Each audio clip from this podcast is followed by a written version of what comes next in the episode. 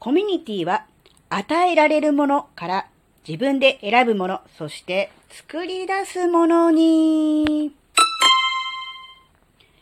あずききなこがなんか喋るってよ。この番組は子供の頃から周りとの違いに違和感を持っていたあずきなが自分の生きづらさを解消するために日々考えていることをシェアする番組です。こんにちは、あずきなです。えっ、ー、とね、コミュニティっていうと何を想像しますかね？まあ、家族みたいなものも、まあ、ある種のコミュニティかな？まあ、最小単位のっていうふうに言いますけど、まあ、あと、まあ、地域とかですね。あとは、うん、所属している、まあ、会社組織なんかもある種のコミュニティと言ってもいいんでしょうね。まあ、あるいは、もっと大きなもので言うと国家とかも大きなコミュニティって言えばコミュニティかな？そのコミュニティ、今までは、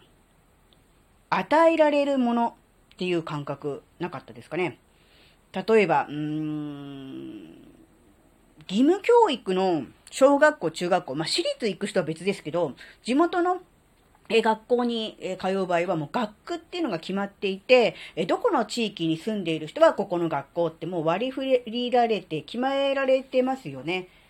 なので、まあ、そこに住んでいる人で、まあ、同じ学年の人は、まあ、一ところに集められて、えー、一緒に勉強する、生活するみたいな感じになりますよね。なので、まあ、自分から選ぶというよりは、まあ、ほぼほぼ与えられるもので、まして小学校、中学校ってなると、自分の意思でどっか別の場所に引っ越すってほぼ不可能ですよね。まあ、親が住んでいるところに一緒に住むっていう形になるので、まあ、例えば親が、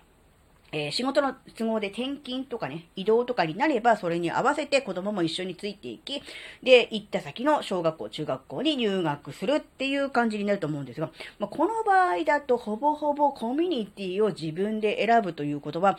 できないですよね。で、まあ、高校とかになれば、まあ自分で受験するとか、まあ大学になれば自分で行きたい学校に行ってね、まあ自宅から通えなければ、えー、一人暮らしをするとかいう選択肢ももちろんあるので、だんだんね、こう選択の幅は広がっていくんですが、少なくとも今までの、概念、考え方としてコミュニティというものは、えー、周りから与えられるものね、そういう考え方が、えー、強かったと思います。でもこれからはコミュニティは自分で選ぶ、自分で選ぶ時代、そういう感じだと思うんですね。もちろん、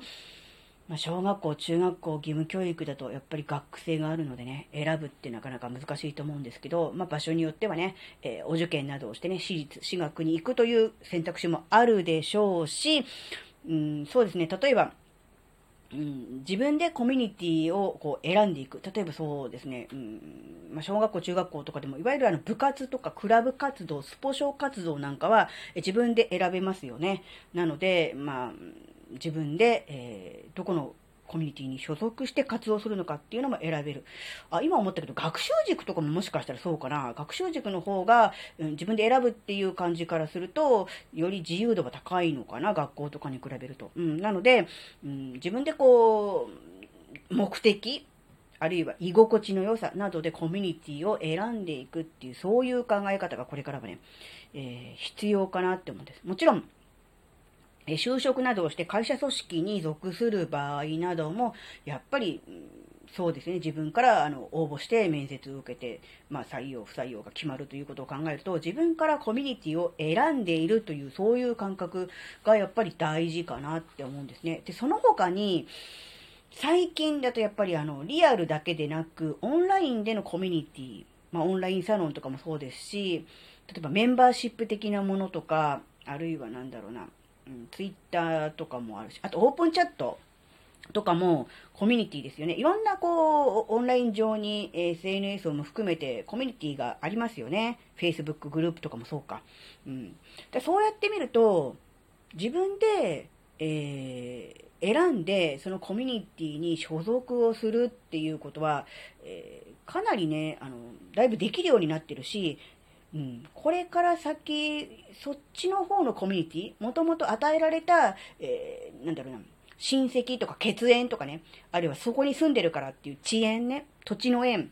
とかも大事だけども、それよりも自ら進んで、え選んで入ったコミュニティ、そこでの活動っていうのが、すごくね、人生においてはすごく重要な位置を占めてくるのかなって思ってたんですね。なので、自分がね、所属してるコミュニティを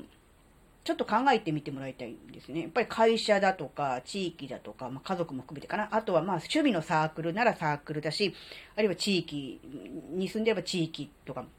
いろいろこう、ね、あるとは思うんですよ。それって、本当に自分で選んでるものなのかなそれとも、まあ、半ば強制的に入らなきゃいけないから入らされてるのかなって思った時に、もちろんそういうコミュニティも必要だと思うんですよ。みんながみんなやりたいものだけやる、入りたいものだけ入るでは成り立たない部分もあると思うので、それも必要だと思うんですが、それにプラスしてできれば、うん、自分の意思で、えー、入りたいと思って入ったコミュニティ、これはリアルでも SNS でもそうですが、を